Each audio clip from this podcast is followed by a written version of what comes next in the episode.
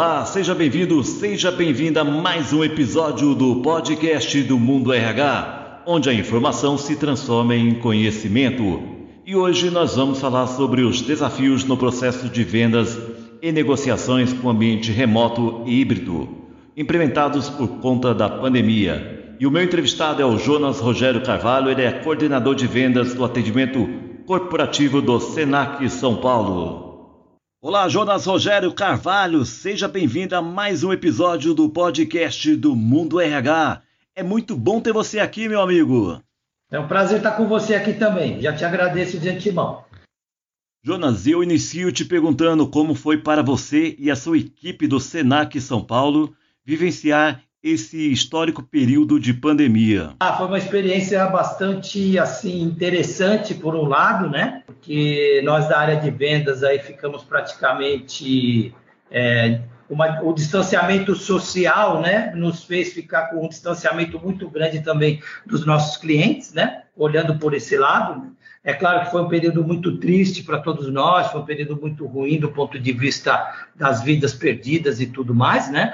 Mas olhando um pouco para o nosso perfil profissional, foi bastante complicado ficar longe dos clientes, né? Nós tivemos que reaprender a fazer esses contatos, reaprender a ser mais assertivos na, na quando estamos próximos dos clientes, né? Nas raras vezes que estivemos aí. Então a pandemia nos ensinou a ser mais assertivos Acho que a palavra é essa. Muito bem, Jonas, conforme você mencionou agora há pouco, é inegável que os desafios colocaram o mundo das negociações à prova por conta da pandemia. Vimos dificuldades nas negociações, empresas de varejo com grandes estoques e dificuldades no giro de mercadorias, fechamento de lojas físicas, entre outros acontecimentos. Diante desse cenário, como que você observa agora esse momento de retomada? Olha, nós estamos aqui já naquele, é, vamos dizer, novo normal, né? Que é interessante que a gente achou que nunca ia chegar, mas já estamos perto disso, né? E o novo normal, ele é bem parecido com o normal que a gente tinha antes. E você está vendo aí pelo movimento nas cidades, a abertura do, do, do, das áreas de entretenimento, as áreas de serviço, né? Então, estádios de futebol, shows, essas coisas que provavelmente iriam demorar mais, já estão liberadas, e os, e os serviços também de passando, né, a grande maioria de home office para presencial e assim vai, né? Então, acho que esse novo normal está trazendo um momento para as empresas, para elas retomarem mesmo, né, a, a, a economia ficar mais forte. A economia ficando mais forte, a área de vendas começa a funcionar melhor, né? E a gente sabe também o quanto é importante nesse momento que nós estamos fazendo, é, passando, né? As lojas até que estão com um movimento razoavelmente bom, apesar dessa inflação aí muito alta que a gente está passando, alta dos combustíveis, alta da alimentação, isso é bastante complicado, mas a, a, as empresas estão conseguindo fazer girar os seus produtos, isso é importante, né? E a gente também sabe que o aumento na área de serviço, principalmente pela área de entretenimento, como falei, né? E a área de turismo vão fazer com que essa roda da economia comece a girar mais rápido. E é o que o Brasil precisa, é o que o mundo precisa. Jonas, enveredando aqui para o processo de vendas e, e negociação com ambiente remoto e híbrido implementados aí por conta da pandemia, que possivelmente vai permanecer agora no mundo pós-pandêmico. Conta para nós aí os desafios da área de vendas e negociações. É, tá, tá bem desafiante mesmo, né? Uma pesquisa de fevereiro da McKinsey, ela trouxe o quê? 73% dos compradores preferem continuar com atendimento remoto, né? Então a pergunta foi feita para eles: quando puder liberar, fazer presencial o atendimento dos vendedores, você vai preferir fazê-lo é, remoto ou fazê-lo presencial? 73% continuam achando né, que é interessante fazer remoto. Então, para isso, os vendedores eles têm que é começar a fazer outras tratativas, né? Cuidar dessa coisa da, da, dos contatos com os clientes de uma maneira bem diferenciada. Então, assim, o maior desafio é se fazer presente de alguma forma, mas muito mais do que isso, se fazer presente de uma forma assertiva, de uma forma objetiva, porque se os clientes já não tinham né, muito tempo para nos atender, atender os vendedores presencialmente antes, né, agora eles têm menos ainda. E, e, é, isso, para mim, vai fazer com que a, a, própria área de vendas passe né, por momentos aí que precisam implementar novas técnicas e novos formatos de atendimento aos clientes. E existem técnicas de vendas que incluem a comunicação não verbal? Com certeza, existem sim, né? A gente sabe que hoje, por exemplo, numa reunião via online, né, uma reunião por vídeo, ela faz com que as técnicas de venda sejam outras, né? Então, é, é primeiramente, a, a, o formato, né? Onde que você está? Você está na sua casa, você está no escritório, né? Para essa reunião online, aquela coisa do, da, da, das etiquetas, né? Nesse momento, você, embora esteja na sua casa, mas você tem que estar tá, é, minimamente bem vestido, né? Para estar é, entrando né, em contato com os clientes, o vendedor tem que abrir a câmera, mesmo que o cliente permaneça com a câmera fechada, é de bom grado que ele permaneça com a câmera aberta para ter esse, essa visualização em relação ao cliente, isso é importante. Né? Uma outra forma é falar mais pausadamente, falar com mais tranquilidade, usar muita ajuda visual né, através de apresentações e através de gráficos, de slides tal. Aí depende depende do, do assunto, né? E o principal que eu vejo é assim: hoje os vendedores têm que conhecer muito mais do mercado, né? daqueles vendedores, dos compradores, das empresas, tal, porque hoje os compradores eles estão se preparando muito mais para essas reuniões de vendas, né? E a partir disso, o vendedor também precisa estar muito bem preparado. Eu acho que esse também é um, é um ponto positivo, vamos dizer assim, desse, da, da, desse período de pandemia. Conta para nós aí como que as lideranças de vendas devem treinar suas equipes a partir de agora. Olha, é um desafio também para as lideranças de vendas. Né? Eu sempre brinco que toda liderança de vendas sempre foi híbrida, né? Ou seja, a gente pode estar com o, vendedor é, presencialmente e vai estar com os outros remotamente, porque a gente é sempre acionado, né? Ou por telefone, por WhatsApp e tal. Então, essa coisa do híbrido não é uma novidade tão grande para as lideranças de vendas. Agora, em relação ao treinamento, em relação a você fazer mais reuniões com a sua equipe e principalmente você poder participar de reuniões online, né, com a sua com os vendedores, isso é muito estimulante do ponto de vista do treinamento. Você pode estar mais próximo, né? Embora distante, você pode estar mais próximo dos seus vendedores. Isso faz a diferença quando você começa a se preocupar com esse estilo de venda, né, com essa forma de abordagem dos clientes, que é diferente, você pode treinar isso diariamente com os seus vendedores se você precisar. Eu acho que, sem dúvida, essa coisa remota, né, essa coisa online, é, ajudou muito nesse sentido aos é, líderes de vendas. Ainda falando sobre liderança de vendas, podemos afirmar que o papel do líder de vendas sofreu mudanças nesses últimos tempos? Olha, o Francisco sofreu mudanças assim muito é, interessantes, né? Então aquele aquele líder de vendas que ficava lá meio de chicotinho na mão, atrás do vendedor, onde você foi, o que você falou e tal, não sei o quê. Hoje já essa figura já praticamente não existe mais, né? E se existe já está indo para pro, os dias, seus dias estão contados aí, né? Ou na pandemia começou a, a se valorizar muito mais os relacionamentos com os seus colaboradores, né? Então assim, o acolhimento a forma com que o, o, o, líder de vendas começou a tratar a equipe passou por transformações e transformações super positivas do ponto de vista dos resultados, né? Aquela máxima que a gente precisa investir em pessoas para ter resultados, né? Essa coisa da pandemia, ela deixou isso bem mais assim evidente. As empresas que souberam segurar sua força de vendas investir na força de vendas enquanto estava nesse momento que não tinha muito é, é, a, o contato com os clientes, mas investiu em treinamento, investiu em estar próximo da equipe.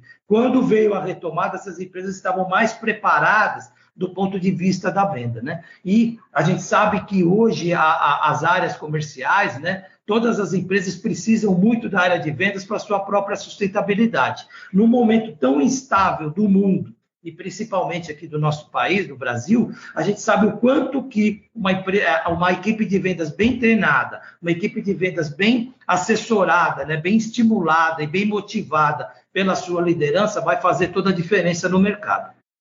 E como que eu faço um bom planejamento de vendas? Olha, para fazer um bom planejamento de vendas, o principal é você ter um conhecimento muito grande do seu mercado, dos seus clientes potenciais e como a abordagem, né, fazer esse match entre os seus produtos e esses principais clientes, é, vai fazer toda a diferença para você ter um planejamento adequado, né?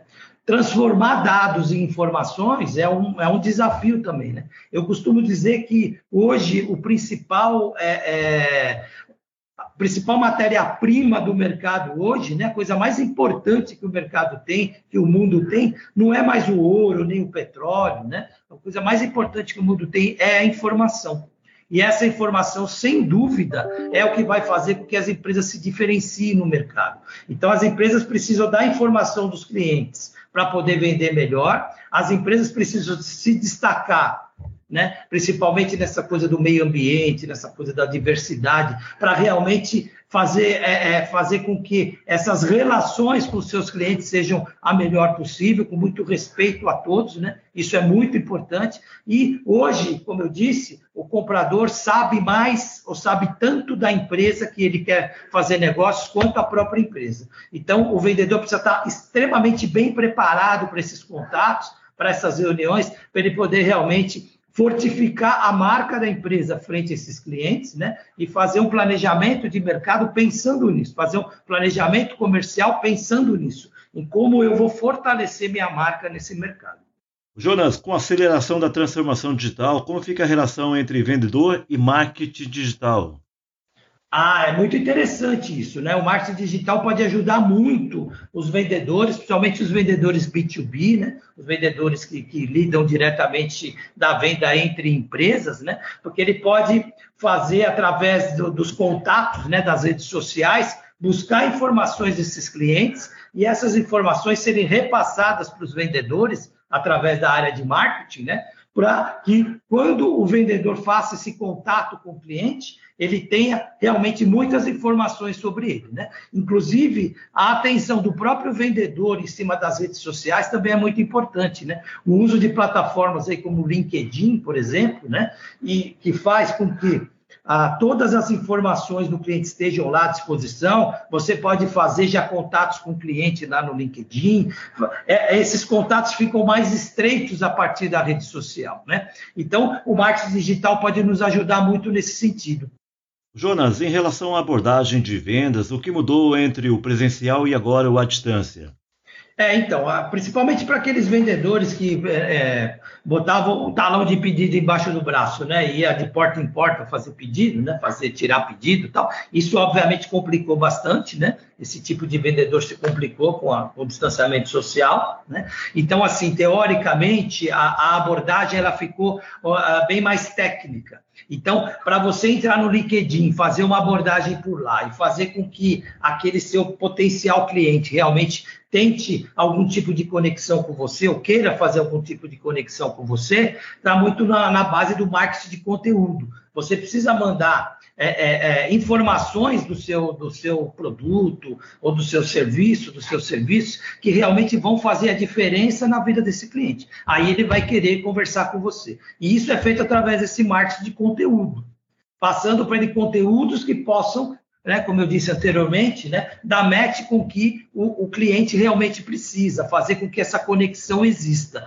E o, o, os vendedores bem preparados são aqueles que têm essa rede de contatos né, extremamente é, ativa, do ponto de vista de conteúdo, para que os clientes comecem a procurá-lo, às vezes, muito mais do que ele vai atrás dos clientes. Jonas, me corrija se eu estiver errado, mas acredito que um bom conteúdo ainda hoje é uma grande ferramenta aí aliada à área de vendas, não é? Com certeza. Informação é tudo e conteúdo faz parte da informação, né? Como eu disse antes. Informação é o bem mais precioso da humanidade nesse momento, na minha forma de ver. Jonas, nós temos uma informação que chegou aqui à nossa redação do Mundo RH nos últimos dias de que o atendimento corporativo do Senac São Paulo está lançando uma série de e-books voltados para a formação de equipe de vendas, comunicação e relacionamento e planejamento de vendas.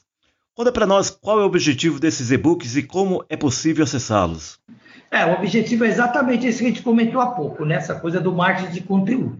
Então a gente sabe que hoje as, as equipes de vendas, os líderes de vendas, precisam cada vez mais de é, é, conteúdo do ponto de vista prático. E é isso que a gente traz nos e-books. Né? Então, quando a gente fala de, da, da, importância da comunicação em vendas, quando a gente fala sobre moderação de reuniões e mediação de conflitos, quando a gente fala de planejamento de vendas e planejamento comercial, que é muito importante, e um dos principais conteúdos da, da, dessa série de e-books é como você montar uma equipe de vendas vendedora, né? Porque é vencedora. Porque essa equipe de vendas vencedora, ela tem que estar extremamente motivada e tem que estar extremamente em é, conexão com o mercado.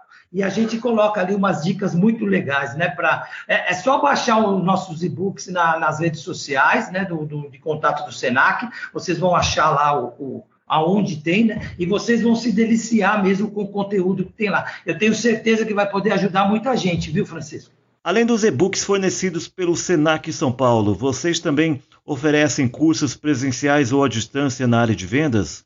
Temos muitos cursos, inclusive nós temos uma linha de produtos que se chama Academia Senac de Vendas. Tem lá uma série de produtos, tem lá uma série de, de insights a respeito de treinamentos e também está nas nossas redes sociais, no nosso site, o site do atendimento corporativo e no próprio site do Senac São Paulo, onde você pode encontrar ali o que vai é, é, dar mais conexão com o seu momento dentro da empresa, com o momento de cada empresa. E a gente pode, como sempre, né, todo mundo já sabe disso, customizar a nossa área de vendas, né, o atendimento corporativo, pode customizar esses conteúdos de acordo com as necessidades que realmente o, o cliente precisa, a sua empresa precisa. Pessoal, eu conversei aqui com Jonas Rogério Carvalho, coordenador de vendas do atendimento corporativo do Senac, a quem eu agradeço muito a sua participação aqui no podcast do Mundo RH. Oi, Francisco, eu que agradeço a oportunidade de estar com você, de estar aí com, no, nessa importante meio de, de conteúdo, né, com o Mundo RH. Estou sempre à sua disposição, precisando é só me chamar.